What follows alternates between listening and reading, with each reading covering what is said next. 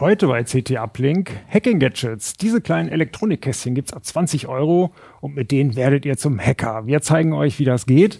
Naja, die interessanten kosten 100 Euro.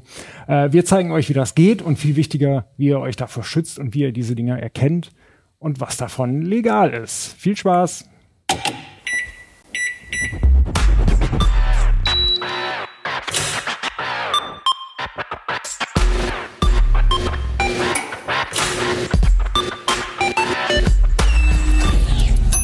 CT Uplink. Moin, moin, herzlich willkommen bei CT Uplink, dem Podcast der CT-Redaktion. Heute geht es um Hacking-Gadgets, diese schönen kleinen Dinger, die wir hier auf dem Tisch ausbereitet haben. Ein Titelthema der CT5, die gerade am Kiosk und in den Supermärkten liegt. Drei Experten habe ich mir eingeladen dazu. Ronald Eikenberg, der das geschrieben hat, äh, Tobias Scheible, unseren Experten von außerhalb, ein Gast bei CT Uplink, das haben wir ja nicht oft, und Jörg Heidrich, unseren Justiziar und Datenschutzbeauftragten. Herzlich willkommen, schön, dass ihr da seid. Ähm, man kann ja mit diesen Dingern ganz schön fiese Sachen machen, Jörg. Was ist überhaupt erlaubt davon? Tja, das ist, äh, das werden wir uns wahrscheinlich gleich nochmal im Detail anschauen. Wir haben grundsätzlich ähm, ich sag mal so, wenn du mich vorgestellt hast, hättest du mich auch vorstellen können, mit der konnte diesen Artikel nicht verhindern, weil es natürlich so aus Justiziarensicht, äh, der auch für das Heft verantwortlich ist, äh, ein heikles Thema ist, äh, weil wir natürlich auch mal gucken, wie weit können wir uns da in potenziell strafbar relevante Bereiche geben, wo sind wir im strafbar relevanten Bereich und Ronald kennt das. Äh, mein, mein Mantra, äh, du darfst darüber berichten, aber du darfst keine Anleitung verfassen, wie man das macht. Und das ist immer so, so allem, was da drüber schwebt. Grundsätzlich gibt es in, in diesem Bereich Computerstrafrecht eine ganze Menge von relevanten Paragraphen und der aber der wichtigste und der bekannteste äh, ist tatsächlich der sogenannte ähm, Hacker-Paragraph aus dem Strafrecht. Das ist der 202c.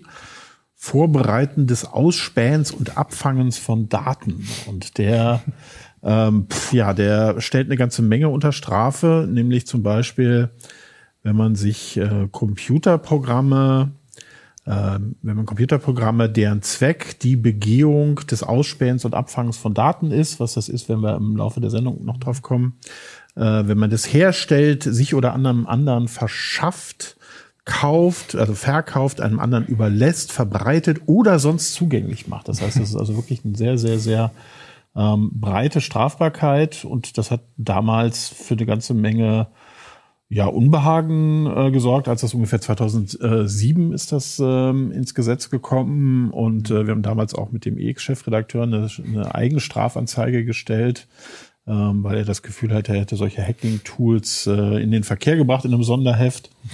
Und ähm, da, er, der ist dann freigesprochen und infolgedessen und infolge von ein paar anderer Selbstanzeigen ähm, gab es dann ein paar, paar Urteile, wo halt das Gericht nochmal, die Gerichte nochmal klargestellt haben, insbesondere das Verfassungsgericht, ähm, wie dieser Paragraph einzuordnen ist, nämlich ähm, dass tatsächlich ähm, die, dieses Programm, also die Software, das heißt, es umfasst nur Gadgets, wo auch Software drauf ist, äh, die muss in der Absicht entwickelt oder modifiziert werden, damit strafrechtsrelevant zu handeln. Also das heißt, damit hat es insbesondere diesen Bereich des Dual Use, also sowohl für böse als auch für, äh, für, für gute Zwecke, Red Hat, äh, Blue Hat, White Hat, whatever, ähm, äh, aus diesem äh, aus der Strafbarkeit gekehrt. Und das ist ganz wichtig, dass man die eben auch für IT-Sicherheitszwecke verwenden darf ist tatsächlich, also der Besitz von den Dingern ist damit soweit in Ordnung.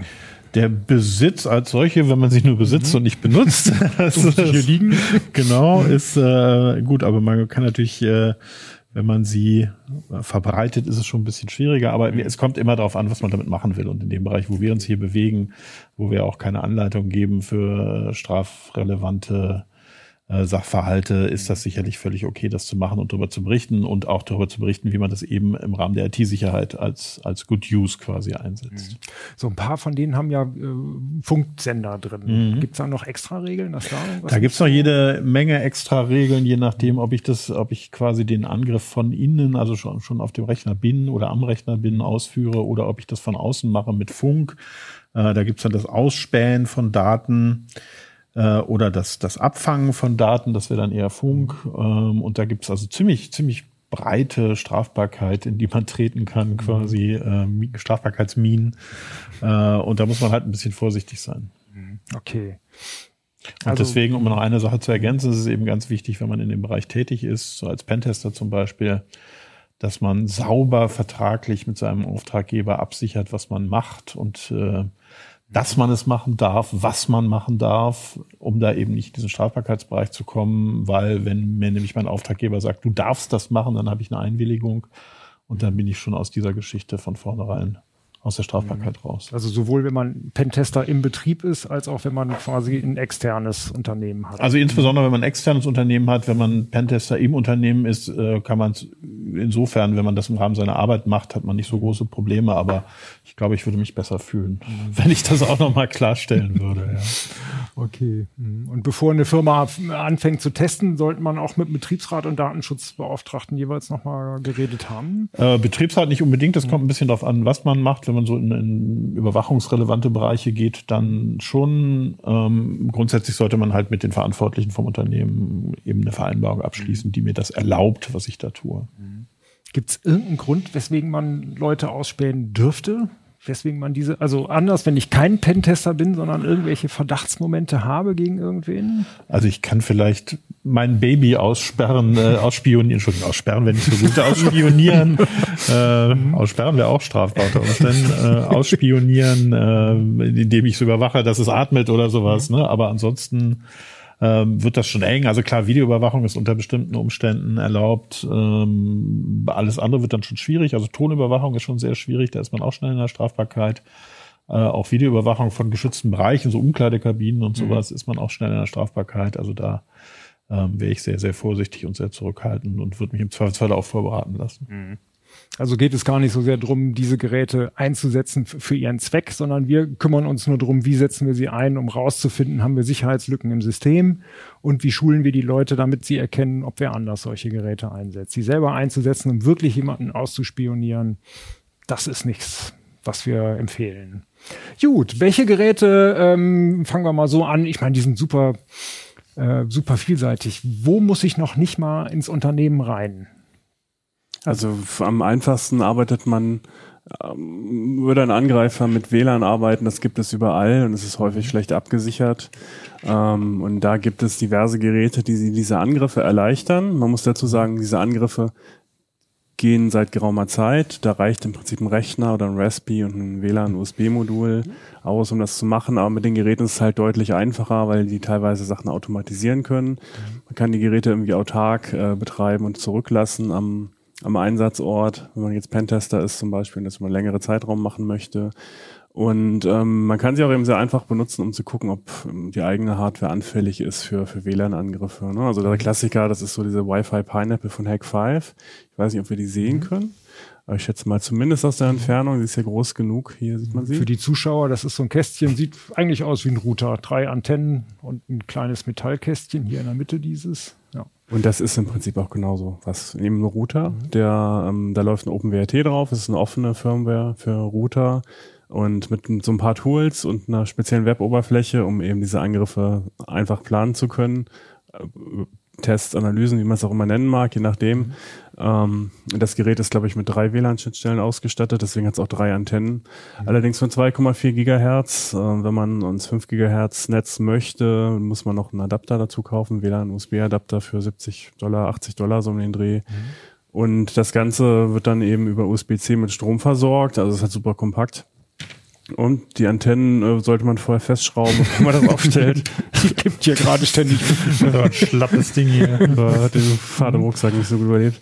Und dann kann man einfach drauf zugreifen, über das Webinterface dann im Kampagnen starten, nennen die das. Das ist jetzt ein neues Feature. Mhm. Das Gerät selber gibt es ja schon seit etlichen Jahren. Das hat, glaube ich, so in, den Open, in der Open-Source-Szene seinen Anfang genommen mit modifizierten Routern und ähnlichen Geräten. Und das ist jetzt seit vielen Jahren bei Hack5. Das ist ein großer Hersteller von Hacking-Gadgets im, im, Sortiment als mhm. Produkt, was man einfach benutzen kann, wenn man denn darf.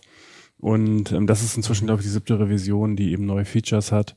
Mehr Antennen, glaube ich, äh, und äh, auf jeden Fall eine neuere Firmware, die diese Tests noch weiter erleichtert. Und ähm, darüber hinaus haben wir noch, also WLAN ist tatsächlich ein sehr breites Feld. Da hat kurz die Beleuchtung geflackert. Mhm. Sollen wir uns nicht irritieren. ähm, genau da diese Uhr, die bei Jörg liegt, mhm. ist ein gutes Beispiel. Das ist ähm, schick. nicht ganz Smartphone-Größe, sie sieht etwas äh, äh, Smartwatch-Größe, sieht etwas knobig aus. Das ist im Prinzip eine Hacker-Smartwatch. Mhm. Ähm, mit die Weltbeherrscher. Mit dem ESP32, das ist ja so ein bekannter Mikrocontroller für Bastelprojekte. Sehr günstig, wenn man ihn so kauft. Ähm, und die kann sogenannte WLAN Deauthentication-Angriffe durchführen. Ähm, das sind spe spezielle WLAN-Pakete, ähm, die ein Angreifer im Namen des Access Points zum Beispiel verschickt mit dessen Absender-MAC-Adresse. Und mhm. wenn die Clients das bekommen, das ist quasi so der, der Hinweis, trennt jetzt bitte alle die Verbindung. Und häufig machen die das dann auch, weil die Pakete eben nicht von den Originalpaketen des Routers zu unterscheiden sind. Das geht inzwischen zwar mit WPA2 schon, und mit WPA3 in jedem Fall. Ähm, das ist aber nicht überall aktiv und so kann ein Angreifer vielerorts eben noch WLAN-Verbindungen trennen. Und die Idee dahinter ist, ähm, dass äh, man die äh, Clients zum Beispiel auf einen eigenen Access Point lockt. Zum Beispiel diesen. Genau. Okay. Ja, und besonders halt bei diesen ganzen Hardware-Tools, ähm, wir haben vorher schon angesprochen, gibt natürlich auch gleiche Möglichkeiten mit dem Rechner zu realisieren. Aber wir sehen natürlich hier super portable Geräte. Hier haben wir eben natürlich sogar ein Armband. Und mhm. bei, gerade bei dem Wi-Fi Pineapple, ähm, die ältere Version hat auch noch einen USB-Dongle, einen größeren mit mehreren Antennen, wo man einen Rechner mhm. gebraucht hat. Hier reicht eine Powerbank, sowas kann man im Rucksack tragen und mit dem Smartphone sich per WLAN verbinden und dann mhm. eben diese Geräte einfach steuern ohne dass man jetzt einen ganzen Notebook oder Rechner eben mit sich tragen muss. Mhm. Das heißt, es reicht ein Haus, wo man nur so öffentlich rein darf, dann geht man da auf Toilette und kann da quasi sich ins WLAN reinhacken, versteckt irgendwie ein Stündchen da rumsitzen. Ja, theoretisch reicht aber natürlich auch schon von außen, wenn natürlich mhm. die ja, Firmenrechner sind nah an der Straße äh, draußen ja, Rucksack abstellen, entlanglaufen. Mhm. Ähm, Gibt es natürlich viele Szenarien und Möglichkeiten, wie solche Geräte eingesetzt werden können, eben nicht.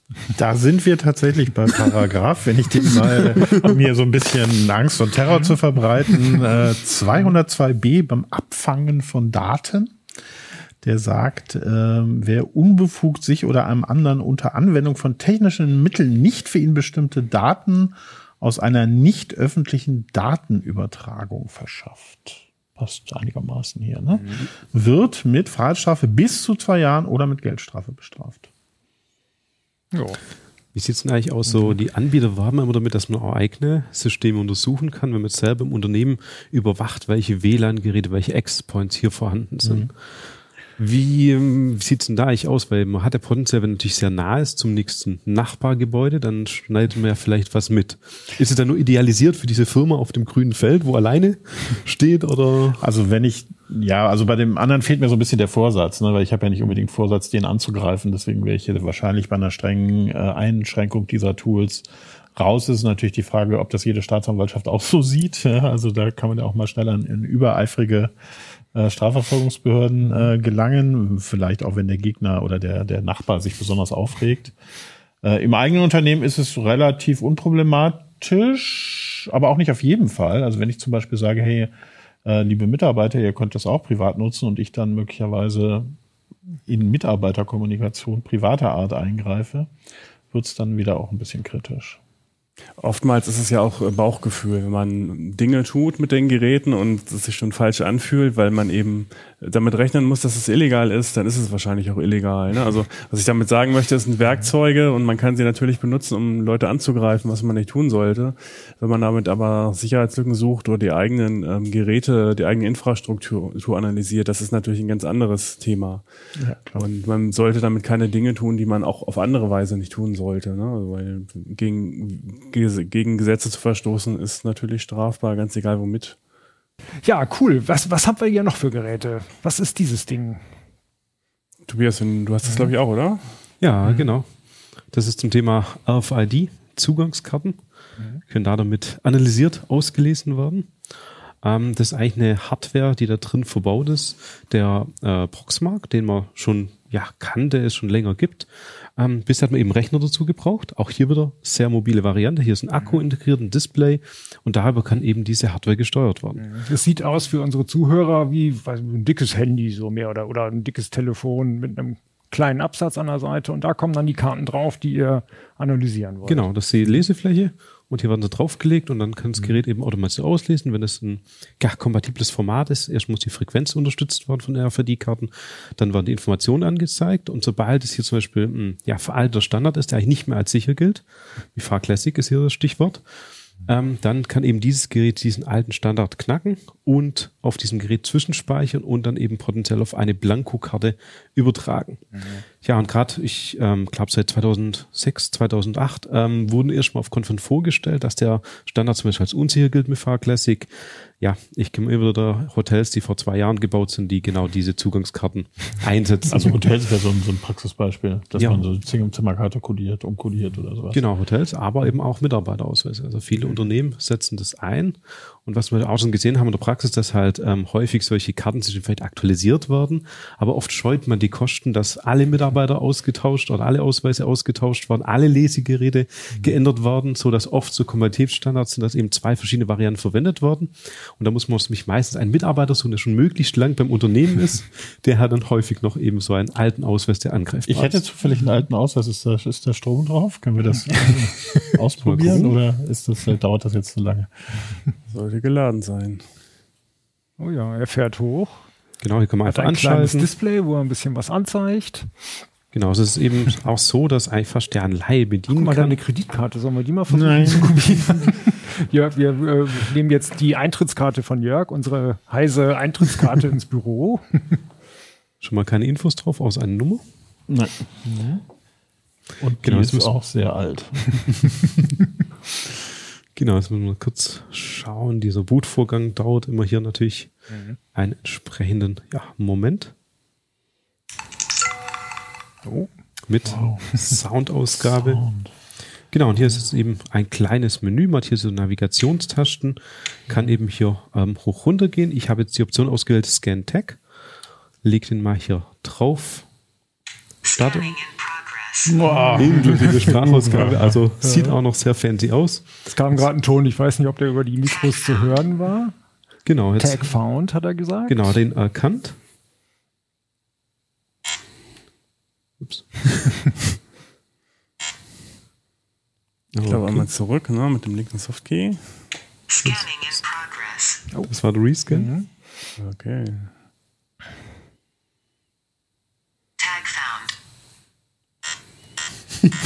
Okay, das beruhigt mich, dass ihr jetzt nur irgendwas gefunden habt und äh, sehr schön. Okay. Der Vorführeffekt. Also, C. Ah, ja. ah. Genau, jetzt sieht man hier, zeigt er eben Informationen mhm. an. Es ist jetzt ich muss jetzt nicht unbedingt zeigen, was für Informationen er anzeigt. nee, er zeigt eigentlich nur Dein den Passwort den, ist? Er zeigt eigentlich nur den Standard an, der hier okay. eben verwendet wird, hat ihn eben erkannt, zeigt mhm. an, 125 Kilohertz ist eben die Frequenz, die hier verwendet wird. Also man hat schon mal eben auslesen können, aber man sieht hier bei Modulate, ähm, also hier gibt es natürlich auch Infos, die eben nicht ausgelesen werden können.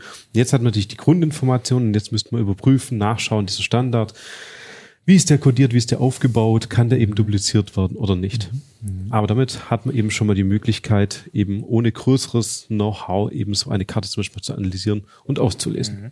Würde, würde man die jetzt einfach kopieren können oder? Ich meine, du bringst deinen Studenten ja bei, wie sowas funktioniert und wo man nachgucken können muss. Genau, wenn du nochmal einen Ablink kommst, kannst du dann selber dir den Eintritt ja. ich kann doch, also bei unseren Studenten ist es natürlich so, dass wir erstmal äh, Thema Ethical Hacking denen auch versuchen beizubringen, auch äh, die ein oder anderen Paragraphen eben erklären. Wenn die natürlich sehr jung, äh, sehr motiviert sind, dann möchten die natürlich auch viel experimentieren. Dann zeigen wir natürlich erstmal so ein bisschen, was darf man, was darf man nicht. Haben natürlich auch viele Demosysteme, Labore, wo sie eben austoben können. Aber muss natürlich schon sagen, wenn man natürlich gewisse Dinge beibringt, also gerade so ein bisschen Bad USB, äh, Tastatureingaben, wo wir nachher nochmal uns anschauen werden.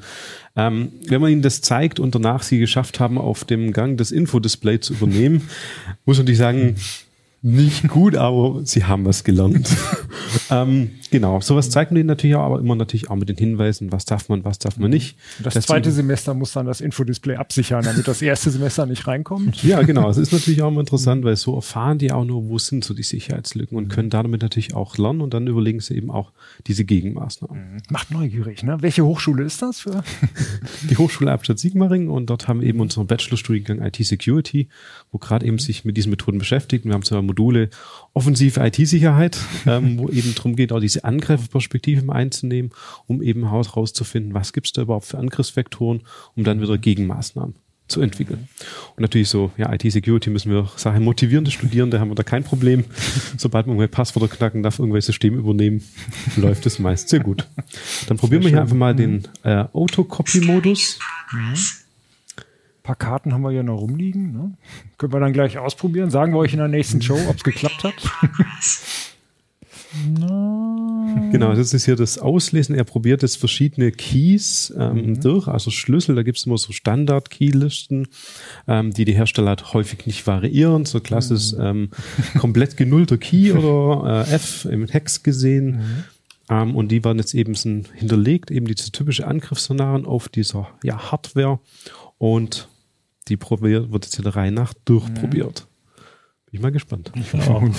das sagen wir an der Ausverwaltung, ne, dass sie mal die Keys Also die, das Ding ist sehr alt. Ich weiß gar nicht genau wie alt, aber ich glaube eher so 15 Jahre alt. Mhm. Genau, jetzt hat es auf Anhieb nicht geklappt. Er sagt No Valid Key, also kein Standardschlüssel wurde verwendet. Jetzt gibt es noch die Sniffing-Methode. Man könnte eben jetzt hingehen an ein Lesegerät, zum Türöffner, wo die verwendet wird und dann dieses äh, Gerät, die hat er dazwischen gehalten, Karten hinhalten und dann wird die Kommunikationsverbindung mhm. mitgesnifft und versucht daraus eben diese Keys dann abzuleiten, weil natürlich diese also ähm, Übermittlung hier dann durchaus auch im Klartext mhm. eben bekannt ist, wie diese Kommunikation stattfindet. Nein. Danke, aber nein. das machen wir vielleicht später. Genau. Ähm, über dieses äh, kleine orange Gerätchen, da haben wir oder in CT 3003, unserem äh, anderen äh, Podcast, gibt's da, glaube ich, eine ganze Folge zu. Da brauchen wir, glaube ich, heute nicht drüber reden. Da kann man auch alles mögliche Spannende machen, Garagentore aufmachen und, und solchen Funk abhören. Das ist spannend, müsst ihr euch anschauen. Das genau, Video. also vielleicht zum Nennen ist mhm. der Flippo Zero und ist so ein bisschen die erste Hacking-Hardware, die ja darauf getrimmt ist, dass er alles kann. Also er hat einfach mehrere Funktionen, hübsches Display, Akku, mobil. ähm, ist so für mich so das erste Gerät, wo so richtig alle Funktionen vereint worden sind, das man eben speziell dafür entwickelt hat. Alle anderen Geräte sind oft Weiterentwicklung von vorhandenkommenden, mhm. meistens mit spezieller Firmware. Aber das wurde eben speziell entwickelt, also sehr spannend. Schaut's euch an. Mhm. Ich finde das gerade auch interessant bei diesen Geräten zu sehen, dass das jetzt so die Entwicklung ist, dass die Geräte halt immer komfortabler werden, immer portabler, einfacher zu mhm. bedienen.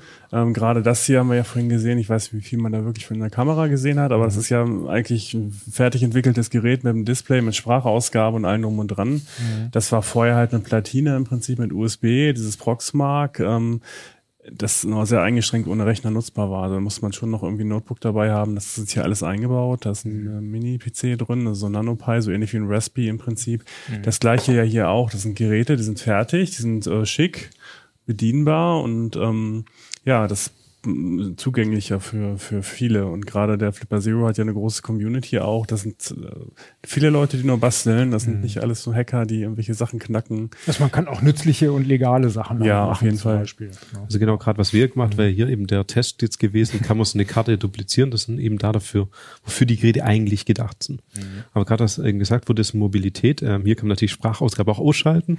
ähm, aber sowas in der, ja, draußen, wenn man irgendwo ein Unternehmen kennt, wo die ganzen Mitarbeiter zu dem Kaffeestraße Straße gegenüber hinlaufen, in der Schlange stehen, die Karte irgendwo auf der Seite tragen, sichtbar, was im Unternehmen so vorgeschrieben ist. Viele machen es ja nicht weg, wenn sie durch die Straße gegenüber gehen. Wenn man sich da in die Schlange stellt, äh, das Auslesen hat jetzt hier gerade paar Sekunden gebraucht, das Analysieren. Mhm. Dann reicht es halt, wenn jemand vor einem halbe Minute steht, das Gerät hinhält, das aushängen und eben davor, früher hat man eben Rechner dazu gebraucht. Mhm. Und jetzt hat man das hier alles portabel und klein. Anders. Davor kann man sich nur schützen, indem man quasi sein eigenes Kartenportal absichert nach dem Stand der Technik. Und dass Mitarbeitern mal was verloren geht oder so, da kann man sich ja als Unternehmen überhaupt nicht vor schützen. Ne? Ja. Nee, man muss halt nur einen Prozess mhm. haben, dass, dass der A weiß, dass ja. er sich schnell melden muss, was er häufig nicht weiß, so, mhm. ne? und an wen er sich melden muss und dass das nicht irgendwie Tage dann äh, dauert, bis es bekannt wird. Also mhm. da ist eben auch viel Organisatorisches zu bewältigen. Ja. Also ich wüsste jetzt zum Beispiel auch nicht ad hoc, an wen ich mich melden will. Ich würde jemanden finden, so, ne? Aber äh, ich hätte da jetzt keine Notfallrufnummer oder so dass man überhaupt das Bewusstsein hat, nicht nur seine ja, genau. Kreditkarte zu sperren, sondern eben auch drüber nachzudenken, was für Zugangskarten man da noch so alles hat, auch für Carsharing-Unternehmen und was weiß ich, was man da ja Ja, und so der Teufel ist ein ne? Eichhörnchen, man verliert die garantiert immer freitagsabends. Ja. genau, genau.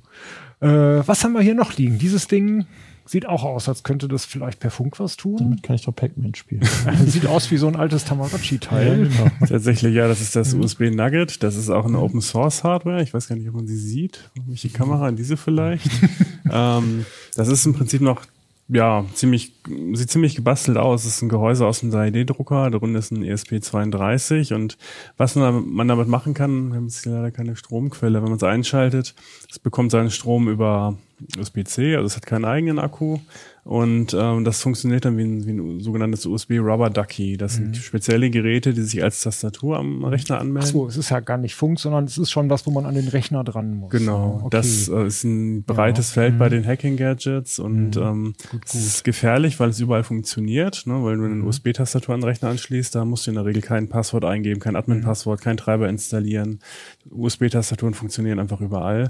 Mhm. Und das nutzen diese Geräte aus um diese, das hat man, bezeichnet man dann unter Umständen auch als Bad-USB-Angriff, ähm, die melden sich als Tastatur und tippen Sachen ein. Mhm. Und das klingt erstmal wie so ein Gag-Tool, ähm, Leute nerven äh, mhm. und witzige Sachen eintippen, aber es ist in Wirklichkeit sehr gefährlich, weil als Nutzer, also wenn man Tastatureingaben machen kann, kann man alles, was dann angemeldete Nutzer macht. Ja machen darf. Mhm. Und also auch Programme installieren, Sachen runterladen, Dateien hin und her kopieren und solche mhm. Dinge.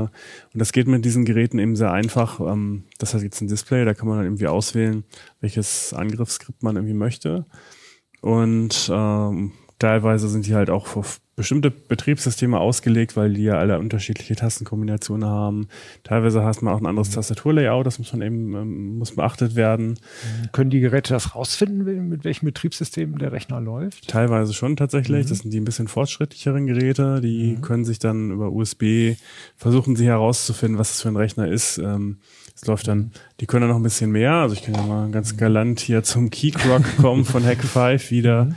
Das ist ähm, im Prinzip ein Multi-USB-Tool, kann man das so nennen. Das ist ähm, Für unsere Zuschauer, das also, sieht aus wie so ein ähm, LAN-USB-Adapter, ein kleines Kästchen, vielleicht ja. fünf Zentimeter mit einem USB-Käbelchen dran.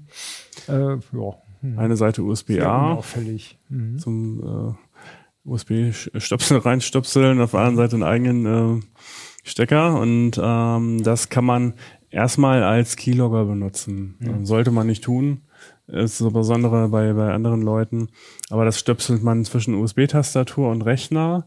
Also hier USB-Tastatur ran, auf der anderen Seite der Rechner, einfach dazwischen stecken, das geht ja mhm. ganz schnell und dann äh, zeichnet das Tastatureingaben auf, mhm. was ja an sich schon problematisch ja, genug ist. Genau, das sind jetzt aber die Geräte, da muss man doch an den Rechner ran, ja. an dem man ausspionieren Genau, nachdem ja, man. Haben wir die anderen fertig? wir wollten, Ach so. äh, Funk, gibt es noch irgendwas, wo man nicht an den Rechner ran muss? Ja, wir haben hier eigentlich noch hauptsächlich mhm. zwei Geräte. Einmal der, ja, mhm. ähm, wie spricht man aus? Von NoAlec. Äh, die Firma NetSmart ähm, ist eigentlich ein Empfänger ursprünglich DVB-T-Chip äh, drin. So sieht's auch aus, wie so ein DVB-T-USB-Stick. Genau, einfach. einfach so ein kleiner mhm. Empfänger. DVB-T ist, ja, hat verschiedene Frequenzen in verschiedenen, also Regionen auf der Welt. Deswegen, und die haben eins Universal-Chip entwickelt, wo die ganze abdeckt. Mhm. damit hat man eben aufgrund den ja, Herstellungspreisen sehr günstigen Empfänger, kann aber hier nur Signale empfangen. Aber gerade im Bereich so 400 Megahertz, was wir so zu Hause, diese ganze Gadgets haben, diese Funksteckdosen mit Fernbedienung und so, ähm, die in dem Bereich arbeiten, kann man eben damit ja analysieren, mithören.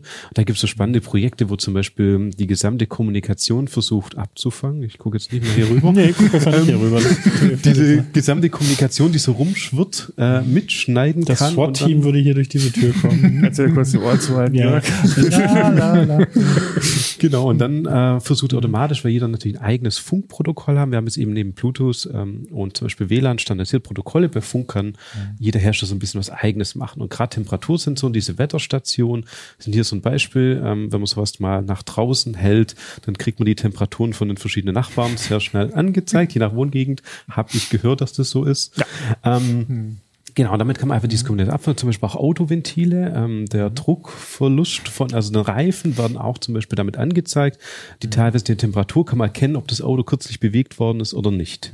Okay. Ähm, genau. Man, man, muss es dazu in sein eigenes Notebook oder so reinstecken. Genau, da braucht man muss Rechner. dann da nur in Funkentfernung sein. Genau, da gibt es mhm. natürlich verschiedene Antennen, Richtantennen, die dann mhm. Reichweite optimieren und so. Ja. Und damit ist halt möglich, verschiedene ja, Funkübertragungen zu empfangen und eben zu analysieren. Aber du kannst nur empfangen damit. Also man kann keine Thermostate verstellen oder. nee, nee, nee, nee. Das ist mhm. eben nur ein reiner Empfänger. Mhm. Da äh, darf man das? ähm, ja, also die, diese, dieser Paragraph ähm, Ausspähen von Daten sagt halt, ähm, dass ich das, dass das besonders gesichert sein muss zum Beispiel. Mhm. Und äh, das muss ich aufbrechen und äh, wenn das frei verfügbar munter per Funk verschickt wird oder per das was auch immer, äh, habe ich da jetzt keine mhm. großen Bedenken, wobei jetzt natürlich auch die Temperaturangaben nicht so die aller, äh, aller relevantesten sind. Ähm, aber klar, man kann natürlich auch daraus eine ganze Menge lesen. Also natürlich könnte man sowas, wenn man das irgendwie mit einem kleinen Raspberry Pi oder so verwendet, ähm, potenzielles Tracking, gerade eben mit so ein Auto, Ventil, mhm. ähm, also diese Ventile vom Reifen, sowas übermitteln, manchmal sogar noch mit IDs, mhm. wo dann vielleicht identifiziert werden können. Dann kann natürlich ein Gerät basteln, wo ihr kennt, wann ist das Auto sozusagen da, wann ist es nicht da. Also mhm. kann man natürlich auch weiterentwickeln, wo man dann sehr schnell in die dunkelgraue Zone kommt. Okay. Mhm. Haben das schon viele Autos inzwischen? Weiß es gar Weiß nicht. ich auch gar nicht so genau. Aber wenn man so größere Parkhäuser hat, wird man eigentlich immer fündig. Ja, stimmt, so könnte man die Statistik ja mal machen. Ne? Einfach mal gucken, ja, wie wahrscheinlich alle haben, wo der Druck mir angezeigt wird. Äh, genau. Vorne. Mhm. Ich glaube, das haben schon die meisten. Ja. Und dann natürlich ein Protokoll, mhm. wo eben natürlich verstanden wird, eine Frequenz. Es sind ja auch verschiedene Lösungen, aber durchaus mhm. vorhanden. Okay, du hattest gerade noch was? Genau, die mhm. Alternative, also sozusagen die Erweiterung, das ist der Yardstick One. Mhm. Ähm, jetzt hier. Eine kleine Platine, irgendwie genau. vier Zentimeter lang, eine breit mit USB und auch wieder Antennen. Genau, man sieht hier mhm. ähnlicher Aufbau, USB anstatt Antenne. Und bei diesem Stick ist es eben so, dass der im unteren 1 Gigahertz Frequenzbereich kann der eben empfangen, aber hier kann er eben auch senden. Ah, Mhm. Genau, und das heißt, damit könnte man eben dann, wenn man solche Signale empfangen hat, zum Beispiel einen Replay-Attack durchführen, das heißt einfach dieses Signal aufzeichnen und eben wieder eins zu eins senden und damit zum Beispiel Fernbedienung-Knopf äh, für eine Funksteckdose sowas zum Beispiel nachmachen oder äh, mhm. dem Nachbarn den Sommerwert von seinem Thermometer den ganzen Winter über senden. ähm, solche mhm. Dinge wären dann hier eben zum Beispiel möglich. Mhm. Okay, und auch man kann dann in Smart Home eingreifen äh, in Geschichten, die dann eben nicht so verschlüsselt sind. Ich, zum Beispiel. Ja, ich würde natürlich hoffen, dass sie alle gut abgesichert sind, mhm. wird da keine Probleme haben, aber natürlich gibt es genügend einfache Lösungen, günstige, die eben hier komplett unverschlüsselt ähm, arbeiten. Also wir hatten mhm. selber Untersuchungen an der Hochschule zum Beispiel auch. Ähm, das eine war so ein kleiner Rucksack für zum Fahrradfahren mit einer kleinen Fernbedienung vorne und der Rucksack hatte so eine kleine LED-Matrix hinten drauf. Ähm, und da konnte man dann so ein Pfeil anzeigen, wenn man links abbiegt, rechts abbiegt oder eben so ein Brems, äh, rotes äh, Warnzeichen so für Bremsvorgänge. Mhm. Ja, und das war natürlich auch komplett unverschlüsselt. Da konnte man Replay-Tag, einer konnte nach links blinken, links Abbiegerspur, dann hat der Pfeil nach rechts geblinkt. Ähm, oh durchaus in solche mhm. Bereiche kann man natürlich eben auch eingreifen. Man natürlich gerade die Geräte, also die halt nicht abgesichert sind, dass es da relativ ja einfach geht, eben hier solche Manipulationen durchzuführen. Mhm. Und da wärst du dann schon. Also mir fällt ein gefährlicher Eingriff in den Straßenverkehr, aber da müsste ich tatsächlich nachschauen, äh, weil das ist ja wirklich mhm. gefährlich. Ne? Ja. Wenn ich als Autofahrer denke, der fährt rechts und will aber eigentlich links fahren äh, mhm. und fährt mir dann genau fürs Auto oder so, äh, müsste ich aber nachschauen, ob das kann ich nicht mhm. okay. sagen, aber das scheint mir schon bedenklich. Mhm. Aus dem Bereich würde ich vielleicht noch dieses Ding hier erwähnen. Das, ja, wo äh, wir gerade bei bedenklich sind. nee, das ist tatsächlich komplett unbedenklich. Äh, ah, wahrscheinlich eines der wenigen Geräte. Sieht aus wie ein Schlüsselanhänger. Genau, das sieht mhm. eigentlich ziemlich schick aus. Das ist ein Platinen-Layout, Schlüsselanhänger. Das ist tatsächlich eine mehrschichtige, ich glaube, sechs, sechs Layer-Platine. Ähm, und das dient dazu, dass man RFID-Reader identifiziert und, und findet. Mhm. Also man kann zum einen eben hingehen und gucken, ähm, wo ist einer und ist der gerade aktiv? Und man kann aber auch genauso gut checken, beim eigenen Smartphone ist NFC zum Beispiel aktiv oder nicht. Ne? Mhm. Und ähm, das äh, ist super elegant gelöst, weil das einfach ohne Batterie funktioniert. Das zieht sich mhm. die Energie vom Sender, mhm. in dem Fall von deinem Smartphone, und leuchtet dann in grün oder rot, je nachdem, welche Frequenz es ist. Mhm. Genau, jetzt mal kurz den Sporn, weil kann sein, dass eben natürlich NFC deaktiviert ist. Andersrum. Andersrum? Ah, kurz. ja. Weil hier sind so, da, da sieht man leicht, die, hier ja. blitzt die LED auf. Tatsächlich. Das Handy muss man entsperren. Das ist eins von denen, wo der NFC ausgeschaltet ist, wenn es äh, gesperrt ist. Und ja. Da oben, genau, jetzt wird es sogar ein bisschen stärker. Genau, und jetzt kann man mhm. rausfinden, wo das NFC-Modul beim eigenen Handy verbaut ist, mhm. dass man bezahlen das noch effektiver hinhalten kann. ja, ist ja auch immer so die Frage, ne? Mhm. wann sendet wirklich was, ähm, wann kann jetzt potenziell auch ein Angreifer auf meinen ja meine Schnittstelle zugreifen. Mhm. Und das Gerät zeigt das sehr elegant und das sogar noch mit, mit zwei LEDs. Das andere ist, das eine ist das Low Frequency, das andere mhm. High Frequency, je nachdem, was es ist.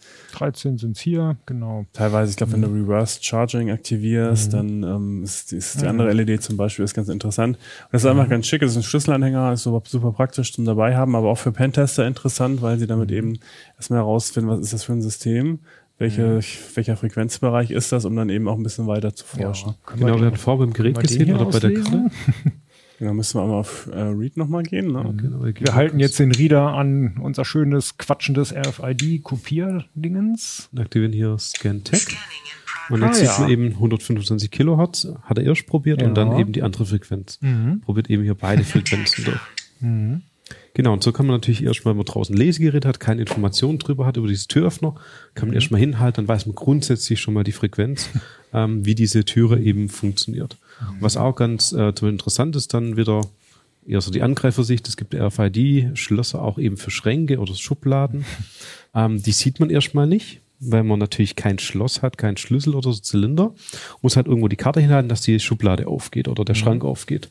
Und damit kann man natürlich am Schrank entlangfahren und wissen dann, wo sich eben dieses Schloss da dahinter befindet. Also kann man eben auch versteckte ja, RFID-Lesegeräte entdecken und gerade weil die meistens halt mhm. ist nicht Batterienbetrieb, sondern Stromanschluss, haben die deutlich höheren Impuls und häufigere ähm, sozusagen Leseabfragen und dann leuchtet die LED schon sehr deutlich. Mhm. Okay, und schützen kann man sich davor gar nicht, weil äh das ist ja auch erstmal nicht per se böse. Ne? Ja, also, genau, das ist ja nur mhm. zum Entdecken. Das ist spannend, ja. Das ist auch das günstigste Gerät, glaube ich. Das ist das, was nur 20 Euro kostet. Die meisten anderen sind ja schon so eher um 100 Euro. Ne? Okay, ja, das liegt gut. so unter 20 tatsächlich, ich glaube ab mhm. 15 Dollar oder so, je nachdem, mhm. wo man es kauft.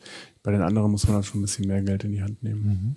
Okay, dann kommen wir Darf jetzt. Darf ich mal eine Interess mhm. interessierte Frage stellen? Kriegt man das denn auch bei deutschen Versandhändlern oder muss ich das aus dem Ausland bestellen? Teilweise. Also ohne ins Detail zu gehen, was ich wo kriege. Also ich habe gehört, dass man es teilweise wo auch bei Amazon kriegt, nicht alles, aber es gibt auch so ein paar spezialisierte Pentesting-Shops, mhm. die das eben für Pentester anbieten. Das ist dann ein bisschen teurer, weil die Geräte sind ja schon importiert und alles und mit deutscher Gewährleistung. Ähm, das geht, also wenn man bereit ist, ein bisschen mehr Geld in die Hand zu nehmen und die Geräte wirklich braucht für berufliche Zwecke, kann man sich die auch in Deutschland bestellen. Mhm. Mhm. Muss ich das nachweisen? Nee. Das ist, glaube ich, auch, nee, das ist, glaube ich, Pentester ist ja kein geschützter Beruf, soweit ich weiß. Also mhm. es gibt da auch kein Zertifikat für, dass man da hinhalten könnte. Ähm, die kann man einfach so bestellen. Mhm. Gut, dann haben wir jetzt ganz viele Geräte, für die muss man an den Rechner ran, äh, den man ausspionieren will. Und das ist ja klar, das sollte man jetzt nicht so dürfen unbedingt. Ne? nee, da wäre ich dann im Bereich von Ausspähen von Daten mhm. und da ist, geht aber im Prinzip dasselbe, wenn ich da auf irgendwas zugreife, was eben besonders gesichert ist und ähm, die diese Zugangssicherung überwinde, bin ich eben auch im strafbaren Bereich. Ja. Gut, genau. wenn wir gerade bei Ausspähen von Daten sind, können wir müssen mir gleich mal erzählen, was das hier ist, weil da gucke ich schon die ganze Zeit drauf. So, äh, ich will auch mein Handy aufladen, aber ich mache es besser nicht. ja, dann fangen wir doch damit mal an. Genau. Das ist ein schönes Kabel, Lightning äh, an der einen Seite und USB-C an der anderen. Das ist tatsächlich eines der gefährlichsten Geräte. Das ist ein ähm, What? Das ist komplett unauffällig, also das ist ein normaler Stecker dran, normaler Größe. Ähm, das ist aber ein, also funktioniert halt auch. Du kannst dein Handy laden, du kannst USB-Daten austauschen. Mhm. Das gibt es auch in mehreren Versionen. Also ja. nicht nur für, für die iPhones, sondern auch mit USB-C auf beiden Seiten. Ne? Oder auch USB-A mhm. auf einer Seite. Genau. Du kannst es komplett konfigurieren, mhm. weiß und in schwarz, je nachdem, was dir am besten gefällt. Oder wenn du ein Angreifer bist, was dann, was da schon ist, was, was du mhm. austauschen willst. Und ähm, das ist ähm, halt kein USB-Kabel oder kein Lightning-Kabel, sondern ein äh, OMG-Cable nennen die das. Das ist ein Angriffsgerät, ein Hacking-Gadget. Mhm ähm, mit sehr viel Technik drin, die man gar nicht sieht. Also die sind in einem der Stecker. Ich glaube, es ist die sehen total unauffällig aus, ja. die Stecker. Mhm. Also man normales daneben legen können. können. mhm. ähm, und das Kabel ist, äh, hat viele, viele Funktionen tatsächlich. Also zum einen kann es äh, USB-Tastatureingaben selber senden. Das heißt, es ist angeschlossen ähm, wird ganz normal benutzt für, für Zwecke zum Aufladen oder auch um dein Magic Keyboard zum Beispiel an, an dein Mac anzuschließen. Mhm. Kannst, funktioniert alles und irgendwann schlägt es halt zu und fängt dann selber an zu tippen. Wenn keiner am Rechner ist, kann es den Rechner unter Umständen entsperren und dann in Programme starten, Sachen runterladen. Alles, was man sich so vorstellen kann. Also alles, was mit einer Tastatur oder mit einer Maus, das ist auch als Maus, äh, funktioniert auch als Maus ähm, möglich als wird der Angreifer davor sitzen und eben Tastatur und Maus bedienen. Nur viel, viel schneller, weil das natürlich ein Skript ist, was, was abgefeuert wird. Mhm. Ähm, was darüber hinaus, was ich persönlich schon ein bisschen erschreckend fand, ist, dass da noch ein WLAN mit drin ist, tatsächlich. Ich weiß nicht genau, wie sie das geschafft haben, aber ähm, das Ding kann halt ein WLAN aufspannen. Es kann, glaube ich, auch in sich ein vorhandenes WLAN einklinken, um dann eben Befehle aus dem Internet entgegenzunehmen, wenn der Angreifer nicht mehr vor Ort ist. Und ähm, tatsächlich, äh, wenn man ein bisschen mehr Geld in die Hand nimmt, es gibt da verschiedene Editionen von, dann arbeitet das auch als Keylogger. Also wenn du dann eben dein Apple Magic Keyboard zum Beispiel anschließt und damit tippst, dann wird das auch aufgezeichnet und unter Umständen auch ins Internet geschickt. Und das alles in so einem wirklich normal aussehenden Kabel, also ja. wirklich Mini-Technik Mini auf kleinstem Raum, ähm, ist nicht billig. Ne? Also mhm. Das kostet schon so seine 150 Dollar ungefähr, je nachdem. Aber es ist jetzt für einen Angreifer natürlich, ne, der mhm. wahrscheinlich größeren Schaden anrichten möchte und einen größeren Profit äh, schlagen möchte, jetzt keine Investition. Ähm, das ist, ähm, also ich persönlich finde, dass es erschreckend günstig ist für das, was es kann. Ja. Ähm, zumal das vor einigen Jahren hätte man sowas dann eher bei der NSA vermutet. Es gab ja, glaube ich, auch bei diesen Snowden-Leaks äh, ähm, Gerät, dieses Cottonmouth.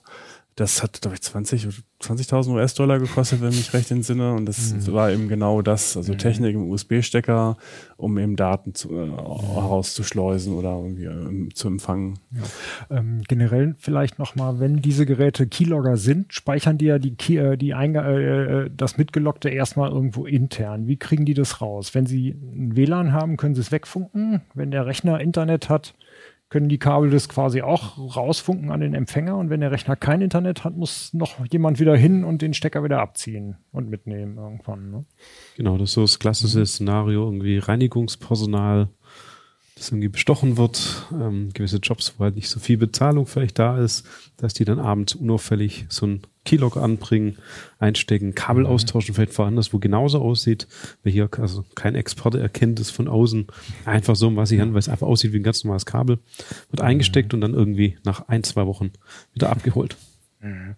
Und das ist tatsächlich was, was mhm. auch passiert. Ne? Also gerade Keylogger wurden schon viele entdeckt. Es gab da einen mhm. Fall bei einer bekannten deutschen Tageszeitung zum Beispiel.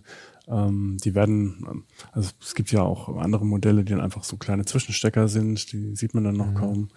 Ähm, da wurden Keylogger gefunden bei der Tageszeitung. Ich glaube, das war in dem Fall, um irgendwelche Praktikantinnen zu überwachen. Also sehr, sehr unschön. Wurde aber auch, äh, auch entdeckt und verfolgt. Aber in den meisten Fällen dürfte das ja gar nicht auffallen, weil die Angreifer das Ding irgendwann wieder mitnehmen. Ähm, wer guckt schon hinter seinen Rechner, ne? Ich meine, ja. und, und, macht dann noch regelmäßig Fotos und vergleicht die miteinander. Ne? Mhm. ja. Gerade wenn man da nicht selber mhm. der Admin ist, sondern irgendwie Mitarbeiter oder Mitarbeiterin, ähm, mhm. guckt man ja nicht in den Rechner. Das wird alles schon so stimmen. Und wenn da mal was ist, dann hat der Admin vielleicht da irgendwie ein neues Gerät installiert oder ja. so, ne? Und das macht die Dinger eben so gefährlich. Und das ist mhm. aber auf der anderen Seite, das macht es eben auch so wichtig, dass man darüber berichtet, dass man die Geräte zeigt und auch ähm, Aufklärung äh, leistet. Mhm. Genau. du hast uns, ja. hier noch zwei liegen, die sehen aus wie ganz normale USB-Sticks. Genau, die wollte ich mal mhm. mitbringen zum Zeigen. Mhm. Dabei handelt es sich um genannten USB-Killer. Jetzt werden wir dabei keine Daten mehr auszuspionieren, sondern einen Rechner zu zerstören. Ach, das ist nicht so schlimm. das darf man. Ja, ja. okay. Genau, und das ist einfach ja ein Stick, wo so ein ja, kleine Kondensatoren, Stromspeicher drin sind. Wenn die angeschlossen wird über die Stromports, wird der geladen. Sobald der geladen ist, gibt über einen kleinen Generator den Stromschlag über diese Datenports dann an den Rechner wieder ab. Mhm. Die USB-Ports meistens direkt ja an Prozessor angebunden, an Hauptchipsatz, sorgt das für eine Überlastung und danach funktioniert dieser Rechner nicht mehr. Ja, und das ist einfach so ein schönes Beispiel, weil ich habe hier einen USB-Stick. Kaputt, kaputt oder nur vorübergehend kaputt? Kaputt, kaputt. Meistens die Festplatte zum Beispiel nicht, aber zum Beispiel das ganze Mainboard und mhm. CPU. Mhm. Hängt sehr vom, vom Prozessor dann ab oder vom Chipsatz. Genau, wie das einfach aufgebaut, ne, wie es angebunden ist. Es gibt auch manche Rechner, die einen Schutz drin haben gegen so Überlastung. Aber das ist noch die Seltenheit. Mhm. Ja, und das ist hier die V1, die erste Version von dem USB-Kill von dem Hersteller. Mhm. Und das hier ist die Abgabe von Studierenden, die ich erhalten habe. Man sieht es jetzt vielleicht hier nicht unbedingt direkt in der Kamera, aber diese Gehäuse sind eben exakt gleich.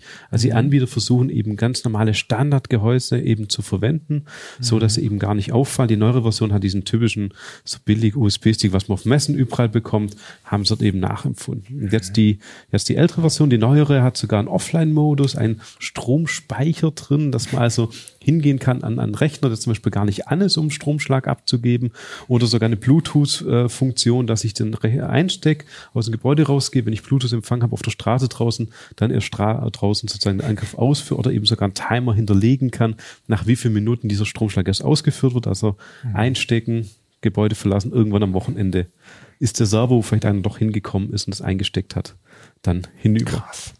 Da gab es Beispiel einen Vorfall in den USA. An einem College-Student, der zu schlechte Noten hat und rausgeflogen ist, der hatte seinen USB-Killer und der ist durchs Gebäude gelaufen und hat an jeden Rechner, den er gefunden hat, diesen USB-Killer angeschlossen. Wie kann man sich vor sowas schützen? Oder auch äh, vor den anderen USB-Geräten? Man, man erkennt sie kaum. Verdongeln. Mhm. Verdongeln. Du kannst eigentlich nur die USB-Buchsen kaputt machen, zukleben.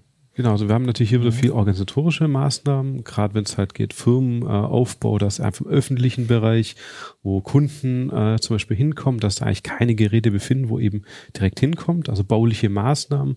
Man kennt es vielleicht so ein bisschen vom äh, Bankbesuch, dass hier eben gewisse ja, Regelungen, Vorschriften einfach gibt, dass zum Beispiel der Rechner sich im abschließbaren Schreibtisch befindet, Mausentastatur mit extra langen Kabel, hier würde eben keiner an die Schnittstellen hinkommen. Mhm. Ansonsten eben für Dongle gibt natürlich die Möglichkeit, es gibt sogenannte USB-Schlösser, die haben einen Schlüssel reingemacht, wenn ein Angreifer darauf ausgelegt hat. Es gibt vier Stück von diesen Schlüsseln, also auch wieder überwindbar, ist eine erste Hürde. Es gibt aber natürlich auch die Extremfälle, wo das einfach mit Heißkleber mhm, ähm, zugemacht ja. wird, ähm, gerade im kritischen Bereich. Aber alles, was einfach im öffentlichen Bereich ist, sollte mich sehr Gedanken machen. Und bei den eigenen Büros geht es natürlich auch darum, ähm, übliche Zugangsmanagement, das zugeschlossen wird, wenn man rausgeht und so, dass einfach keiner an diese Geräte hinkommt.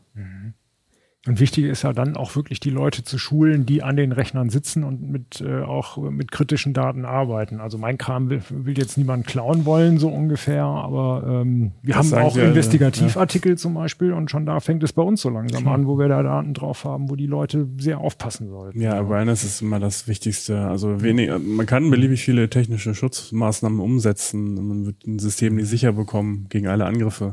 Mhm. Es ist wichtig, auch eben jeden Mitarbeiter, jeden Mitarbeiterin Mitarbeitenden zu schulen und über die Gefahren aufzuklären, sei es nun äh, über Hacking-Gadgets, das kann man eben sehr anschaulich zeigen und auch demonstrieren mit diesen Geräten, mhm. ähm, aber auch ganz einfache Sachen, ne? so Schutztipps. Wir haben ja auch in den vergangenen Jahren immer so Security-Checklisten mit sehr einfachen Tipps gemacht, wo man sich denkt, wenn man das liest, ja, das weiß ich doch alles.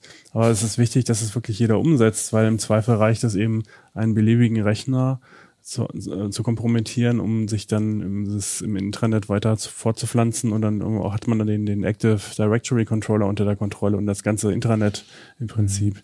Und das ist das Allerwichtigste, dass wirklich jeder verinnerlicht hat, eben, dass, dieses, dass es diese Gefahren gibt, dass diese Geräte unscheinbar aussehen und dass es im Zweifel auch der gefundene USB-Stick ist vom Parkplatz, mhm. ähm, der dann das ganze Unternehmen lahmgelegt hat über ein paar Wochen. Mhm. Das sollte inzwischen wirklich jeder wissen. Gefundene USB-Sticks sind gar keinen, am besten gar nicht einstecken und wenn dann in irgendeinen Rechner, wo es nicht schade drum wäre, wenn er dann hochgeht. Ja, da geht es halt auch mhm. darum, dass man im Unternehmen halt eine Stelle schafft, wo sich die Leute hinwenden können, wenn eben was mhm. gefunden wird, dass man das nicht selber ausprobiert, sondern weiß, ja, niedrigschwellige Hürde, da gibt's jemand, man kann alles bringen, es gibt sozusagen nichts Falsches. Ähm, deshalb wichtig ja dieser zentrale Ansprechpartner, zentrale Stelle, wo diese Dinge abgegeben werden können. Und dann kann man auch darauf reagieren. Dann weiß man vielleicht, dass gerade ein Angriff funktioniert oder das äh, läuft und dass halt jemand gerade da ist, der sowas verteilt hat. Mhm. Wenn die alle sagen, man darf nicht aufheben, lassen sie es liegen, kriegt man auch nichts davon mit. Ja, da muss man schon auch wieder schauen, so ein bisschen, wie man da den ja, Goldemir sozusagen findet. Ja, hier haben wir auch noch ein spannendes Gerät, was auch noch mal spannend aus. ich das mal sagen, ja. Es sieht nicht spannend aus, genau, es ist einfach ein Kästchen mit einer Antenne, man denkt, es ist ein Router. Das kommt aber zum Einsatz, wo man es vielleicht gar nicht erwartet, dass man, ne, wir haben jetzt gelernt, in seine USB-Buchsen sollte man mal reingucken. Wo muss man hier hingucken, um das zu entdecken? Das ist eine sogenannte Screen Crab von auch wieder von Hack 5. Die machen einfach sehr viele. Das soll jetzt keine Schleichwerbung sein, ganz im Gegenteil. ähm, das ist ein HDMI-Logger im Prinzip, ein HDMI Screen Grabber, also ein Gerät, was man zwischen HDMI Bildquelle Rechner, mhm. was auch immer, und ähm, Bildmonitor ähm, ähm, ne, anschließt. Mhm. Also statt des HDMI-Kabels einfach dazwischen von beiden Seiten. Und dann nimmt das ähm, Screenshots auf und kann die auch streamen über WLAN oder auch ähm, Videos. Das Ganze ähm, ist äh, gefährlicher, als man zunächst vielleicht denken mag. Also zum einen sind diese ganzen Hardware-Geräte natürlich nicht detektierbar vom, vom Virenscanner. Also ein Trojaner, der das gleiche macht, der wird schnell mhm. entdeckt. Das eher nicht. Und ähm, gerade bei dieser HDMI-Geschichte gibt es da noch ein sehr gefährliches äh, Szenario, nämlich ähm, Konferenzräume.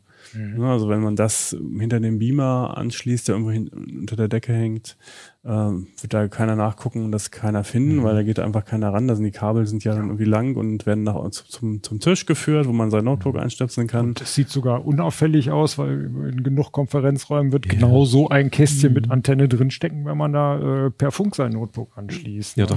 der HDMI-Signalverstärker äh, für lange Kabel sehen auch genauso verdient die Antenne, mhm. aber genau, fällt nicht wirklich auf. Mhm. Und hier kann man eben sogar, wenn das im WLAN dann drin ist, also nicht nur irgendwie lokal der Angriff abfangen, sondern eben auch Möglichkeit, übers Internet zu streamen. Da gibt es dann auch eine Software-Gegenstück als Server. Mhm. Ähm, da kann man das Bild dann also live, paar Sekunden Verzögerung vielleicht, aber zwischen mitverfolgen, was dort eben stattfindet und auf dem Server dann die ganze Aufzeichnung machen, so dass man auch nicht äh, limitiert ist durch die Speichergröße ähm, und auch nicht mehr vor Ort muss das Gerät abholen. Mhm wenn man sich so vorstellt, was gerade in Konferenzräumen, ne, interne Präsentationen, die nicht in die Öffentlichkeit dürfen, passiert, ähm, ist das schon ein super gefährlicher Angriff und mhm. wahrscheinlich auch ein unterschätztes Angriffsszenario, ne, dass da einfach mal was hinter dem Beamer kleben kann. Es gibt ja durchaus schon Maßnahmen, Konferenzräume auf Spionagegeräte und Wanzen abzusuchen und ähm, mhm. ja, im Idealfall findet man dann eben sowas. Mhm. Wie würde man sowas absuchen können? Gibt es da spezielle Geräte? Ähm, man kann hier natürlich zum Beispiel, wenn es um WLAN geht, den Wi-Fi Pineapple, den wir vorher hatten, einsetzen, natürlich scannen nach Netzwerken, nach Geräte, nach Clients, die man eben bisher sozusagen nicht kennt, die neu sind. Man kann auch ein bisschen Richtung nach Signalleistung äh, gehen, damit natürlich rumlaufen. Gibt dann nochmal andere spezielle Hardware, ähm, so ein bisschen am gibt es dann so die WLAN-Aufklärung, die haben dann auch nochmal, weil ich eben gerade, wo Signalstärke geht, wo halt viel ja schneller sozusagen Signal geht, auch mit Richtantenne, da kann man den Raum sozusagen abfahren und so entdecken, ob es da eben welche gibt. Es gibt so ja ganz simpel auch Funkscanner, ähm, die kann man dann Frequenz einstellen, könnte man auch verwenden, aber gerade für WLAN gibt es eben spezielle Hardware. Mhm. Ja, und gerade wenn wir bei Schnittstellen waren, wir haben das HDMI, so ein bisschen zuletzt vielleicht noch die mhm. Thema LAN haben wir hier ähm, zwei ja, Varianten. Die Älteren von euch kennen es vielleicht noch. Kabel, Kabel. mhm. Genau, da haben wir eben äh, den, ja, von Hack 5, wie gesagt, große Anbieter, deswegen sehr viele ähm, ja, Produkte. Mhm. Der SharkCheck ist eben ein kleiner Dongle, der eben eingesteckt werden kann. Wir haben hier zwei Varianten. Einmal ist es eben ähm, mit dem Kabel, USB-C-Kabel, wo man zum Beispiel ein Smartphone anschließen kann, aber auch mit mhm. Strom versorgt wird und darüber gesteuert werden kann. Und jetzt kann man sich ein Netzwerk einklinken, werden zwar eben Schnittstellen, nicht nur USB, sondern genauso LAN-Schnittstellen, die mhm. einfach vorhanden sind, im öffentlichen Bereich sind, in manchen Gebäuden sogar nach außen geführt worden, wenn irgendwo Überwachungskamera, wenn das Klingelsystem dran angeschlossen ist, wenn da irgendwie ein Angreifer hinkommen würde, kann man eben diese Geräte einstecken, aber eben natürlich intern auf dem Weg zur Toilette hängt irgendwo ein Access Point, zwei Netzwerkdosen und einmal Access Point angeschlossen, der andere Netzwerk LAN-Port ist eben auch gepatcht. Könnten wir einstecken. Wir haben eben einmal mit Kabel, kann dann verschiedene Skripte aus für Netzwerkscan durchführen, haben aber auch hier auch sozusagen die kleinere Variante, noch ohne mhm. Kabel. Sieht ungefähr aus wie ein USB-Stick. Genau, USB-Stick, nur dass eben mhm. vorne eine LAN-Schnittstelle ist. Mhm. Und das Besondere ist hier, dass es ein ja, Stromspeicher hat, hat ungefähr eine Laufzeit von nur ja, 15 Minuten rum. Und das kann man jetzt eben einstecken, dann scannt er das Netzwerk, speichert dann das Ergebnis auf diesem Stick und nach einer Weile zieht man wieder ab, wenn man von der Toilette zurückkommt und hat einen kompletten Scan von dem lokalen Netzwerk. Mhm. Ja, und wenn hier natürlich ein Angreifer sich so ein bisschen dann irgendwann auskennt, das vielleicht durchgeführt hat, sich dann überlegt, was für Systeme sind vorhanden, was findet man dort, kann man dann ja auch sehr zielgerichtete Angriffe im internen Netzwerk durchführen, die ja auch nicht so einfach zu entdecken sind und vor allem halt natürlich eine Gefahr, wo sehr wenige also auf dem Schirm haben, das besteht. Und da war wie vorher so ein bisschen Richtung Gegenmaßnahmen, bauliche Maßnahmen, Netzwerkports, die nicht genutzt werden sollten, nicht gepatcht werden, äh, Netzwerksegmentierung, also alles, was man so kennt, ähm, muss man sozusagen eben auch halt im öffentlichen Bereich, im eigenen und internen Unternehmen durchaus eben halt auch mit beachten. Und auch für irgendwelche Terminals, die öffentlich zugänglich sind und LAN brauchen, muss man dann irgendwie einen Port zukleben oder zumindest, dass da keiner mal eben schnell das Kabel rauszieht. Ne? Genau. Es gibt ja auch Möglichkeiten, äh, das zu, zu erkennen, wenn ein LAN-Kabel rausgezogen wird und wieder reingesteckt wird. Also, dass man im Zweifel dann das Netzwerkinterface einfach deaktiviert, wenn das Kabel draußen mhm. war und dem nicht mehr, nicht mehr vertraut. Also da gibt es schon ein paar Tricks, die man anwenden kann, aber man muss sich erstmal drum kümmern und das Bewusstsein muss dem erstmal da sein, ne, dass da mhm. was passieren kann. Mhm. Und das ist ja im Prinzip der gute Haupteinsatzzweck dieser ganzen Geräte, dass man ein Team hat, was das ganze Zeugs ausprobiert und dann wirklich Unternehmen abhärtet. Und die dürfen ja im Endeffekt auch alles, zumindest nach Absprache. Mhm. Ne? Ja, auf ja. jeden Fall. Also das man, hat man eine Einwilligung und kann dann hacken, bis der Arzt kommt. Cool, super, vielen Dank. Haben wir alle Geräte durch? Fehlt uns noch was? Dieses schöne, ein kleines das Platinchen mit äh, zwei langen Kabeln dran. Was haben wir hier noch? Genau. Ja, ist tatsächlich ein spannendes Teil. Also wir, ähm, ein Bereich des Hacking, ähm, das ist ja so ein vielfältiger Bereich, ähm, ist das Hardware-Hacking. Also das heißt Geräte nicht unbedingt zu attackieren, sondern auch um sie für andere Zwecke zu nutzen, als eigentlich geplant oder die Firmware auszulesen, eine andere Firmware einzuspielen. Mhm. Das hier ist das äh, Great Fat One von von äh, Scott Gadgets, Great Scott Gadgets, habe ich gerade gelesen. Das ist eine Open Source Hardware, die gibt es seit einiger Zeit. Und die hat das auf, insbesondere auf USB abgesehen. Also zum einen gibt es diese GPIO-Ports, wie man sie auch vom Raspberry kennt. Mhm. Die kann man einfach am Rechner dann benutzen. Da hat man ja sonst keine. Und ansonsten gibt es eben noch zwei USB-Schnittstellen, USB 0, USB 1. Und das hat eben einen sehr, sehr guten Grund. Also an die eine schließt man den Angriffsrechner an also das ist das Notebook im Zweifel, was ich benutze.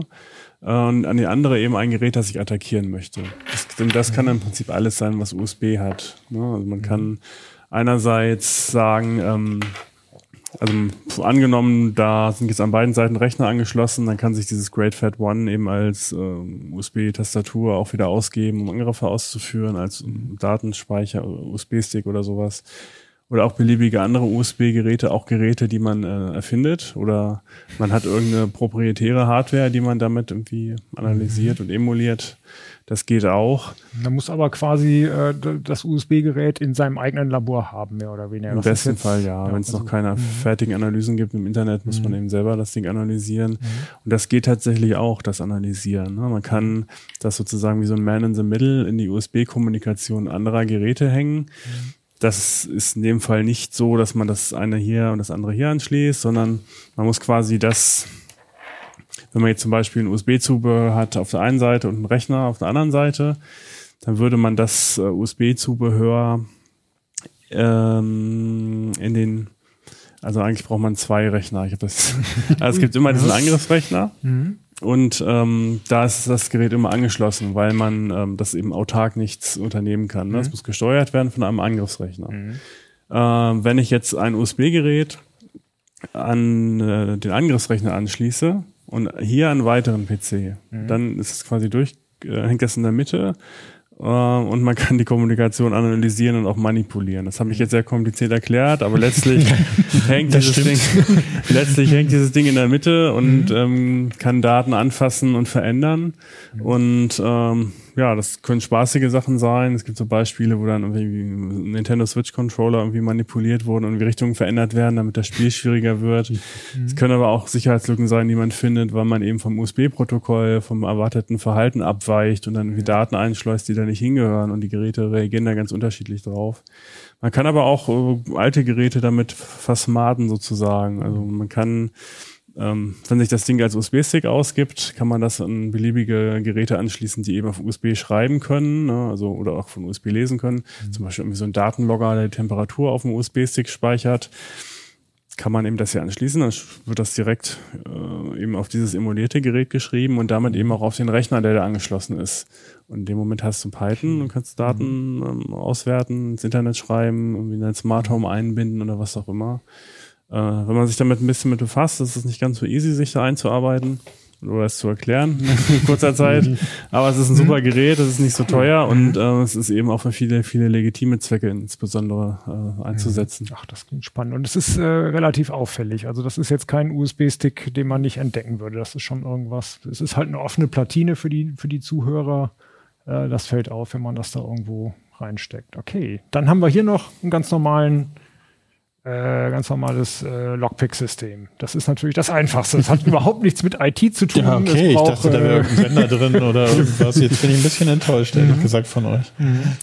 Ja, es ist auch immer ein ganz spannendes Segment. Also wir haben es, äh, sieht man auf Konferenzen öfters IT-Security oder Arbeitsstudenten. Das ist so diese Alternative, wenn man den ganzen Tag sich Kopf zerbrochen hat vom Rechner, dann mal eben was äh, Physisches in die Hand nehmen. Mhm. Da gibt es so spannende Trainingsschlösser dazu, die dann eben transparent sind mit verschiedenen ja, Schlösser und Schlüssel mit Schwierigkeiten und dann kann man da damit eben versuchen, diese Schlösser auch zu knacken. Also gerade diese ja, Trainingssachen sind da immer sehr spannend auf Konferenzen, aber wie viele dann doch damit rumwerkeln und ein bisschen experimentieren. Mhm. Genau, sowas wie so die Standard-Schreibtischschlösser sind dann, wenn man das mal gelernt hat, äh, sehr einfach. genau. Ja, sehr schön. Vielen Dank. Kann man noch irgendwas übersehen? Ja, wir haben hier noch den.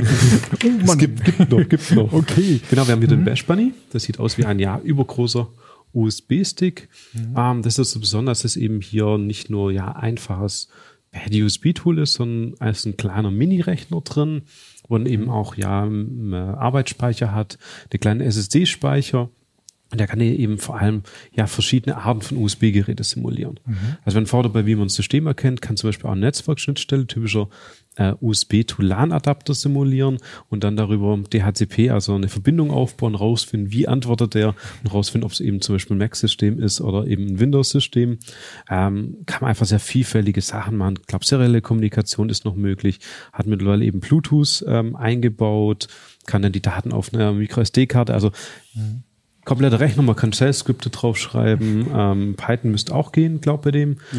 Genau, und das kann man einfach beliebig erweitern. Also es ist keine Grenzen gesetzt. Also wenn man da kreatives Fantasie hat, ähm, kann man da extrem viele Szenarien, also gerade ein bisschen Bash Bunny realisieren. Das ist auch dieser V2, gibt es eben schon eine zweite Version. Die erste hat, glaube ich, keine SD-Karte gehabt und keine Bluetooth-Schnittstelle. Mhm. Und das sind eben mittlerweile so das, ja, All-in-One. Also wenn man irgendwas über USB realisieren möchte, ja. ist auch natürlich so ein bisschen die teurerste Variante von dem, was hier mhm. so gibt, aber eben sehr flexibel, sehr vielfältig. Er ist ein bisschen dicker als ein USB-Stick, also der würde schon eher auffallen, zumindest als äh, die, die noch einem USB-Stick nachgemacht sind. Aber dazu muss man auch erstmal unter den Schreibtisch kriechen, damit man ihn sieht.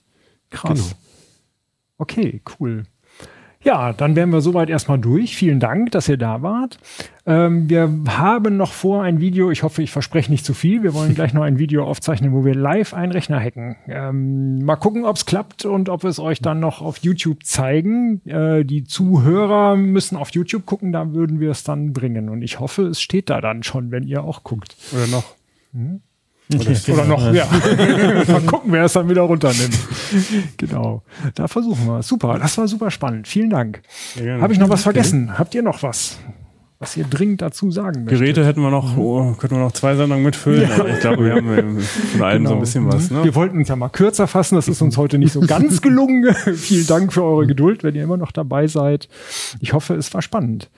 Ähm, ja, Ronald Eikenberg, Jörg Heidrich, Tobias Scheible, vielen Dank, dass ihr da wart. Ähm, Jörg, du hast auch einen eigenen Podcast hier bei Heise, zu finden ct.de Podcasts oder heise.de Podcasts. Da geht es um Datenschutz äh, und verwandte Themen. Wie oft genau, ihr, wir machen das alle 14 Tage. Das mhm. ist die CT-Auslegungssache, die mache ich zusammen mit Holger Bleich.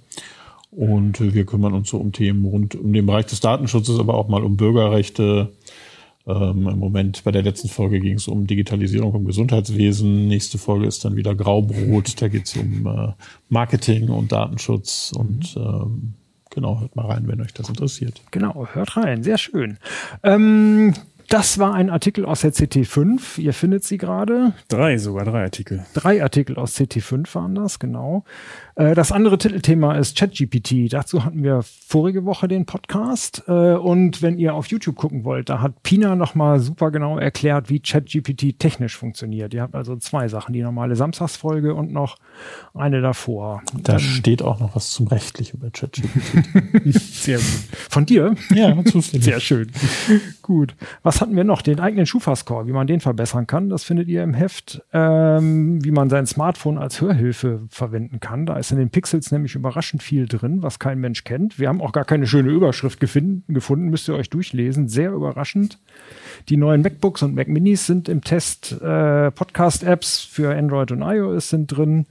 Äh, und einen großen Test von allen guten In-Ear-Kopfhörern. Ja, ich glaube, einen hat man noch nicht gekriegt, aber acht Stück sind drin. Hört euch das an, lest es euch durch. Sehr spannend. Und äh, oh, die Core i 13000 hatten wir da im Test. Sehr schön. Ähm, CT5 müsst ihr euch angucken. Dann habe ich mir die YouTube-Kommentare zu den ChatGPT-Folgen angeguckt. Ihr könnt im Heise-Forum äh, in der Meldung mal gucken. Da sind noch Links drin, die möchte ich jetzt gar nicht vorlesen, äh, wo Leute ganz viele gesammelt haben, was ChatGPT für einen Unsinn verzapft hat. Äh, sehr lustig durchzulesen, wie das alles gar nicht funktioniert. Aber mal gucken, es wird ja immer, immer gefährlicher und immer, immer mächtiger. Oh, Muster 8555 hat geschrieben, gutes Line-up, mal ein paar andere Meinungen zu dem Thema und auch eine angenehme Länge. Oh, es war kürzer. Entschuldigung, wir sind wieder bei der. Oh, ähm, mein ChatGPT-Fail war die Frage, warum geht Strichrechnung vor Punktrechnung? Aber wenigstens blieb ChatGPT konsequent und gibt voller Überzeugung auch noch falsche Beispiele von sich. The Thar Genesis äh, oder so schreibt, der Punkt, den Hartmut anbringt, dass zum Beispiel eine KI eine Liste mit Papers als Einstieg liefert, in meinen Augen ist das die große Zukunft. KI als Tool, um, die, um den Menschen zu unterstützen. Komplette Artikel schreiben zu lassen, wie es einige Medien schon gemacht haben, ist ein Irrweg, zumindest auf absehbare Zeit. Aber die Unterstützung ist spannend. Nanopolymer schreibt, nach dem, was ich bisher mit ChatGPT erlebt und mitbekommen habe, wird dem Ding mehr nachgesagt, als es am Ende wirklich leisten kann. Faktisch gesehen sind die Infos aus dem Teil komplett wertlos wegen der schwankenden Qualität der Antworten. Viele werden sich da ausprobieren und ich denke, das Thema wird auch wieder einschlafen und vielleicht wieder zurückkehren. Hyperthreaded schreibt, Hartmuts Jacke ist nichts für Trypophobiker. Das musste ich auch nachgucken. Das ist die Angst vor Löchern. Hatte er Löcher in seiner Jacke? er hatte keine Löcher, aber es war ein arg gemustertes, ah, buntes, äh, buntes Hemd, was er da anhat. Wir als Kollegen kennen das ja schon. Wir haben keine Trypophobiker, äh, Try Trypophobiker offenbar in der Redaktion. Schönes Wort. ja, wieder was gelernt. Ähm, ja, ähm, genau. Irgendwo auf äh, Reddit und YouTube gibt's noch äh, äh, ein Video, was Chat, äh, ChatGPT beim Schachspielen zeigt. Äh, und es erfindet wahllos wirre Züge. ähm, und der ähm, und Gregor Gunz schreibt später dann noch dazu, es kann äh, sehr gut und recht fantasievoll mit Daten aus dem Internet, Internet neue Versatzstücke zusammenbasteln, die den Eindruck von Intelligenz erwecken. erwecken. Aber das Beispiel zeigt recht schön, dass ChatGPT eben keine Ahnung hat, was es eigentlich tut. Ein intelligenter Chatbot hätte gegebenenfalls einfach gesagt, du, ich bin leider nicht zum Schachspielen programmiert, da musst du dir eine Schachengine suchen. Das wäre intelligent gewesen. Ja, wir hoffen, äh, dass ihr uns intelligent gewogen bleibt äh, und auch nächste Woche wieder reinschaut. Vielen Dank. Ciao. Tschüss. Tschüss.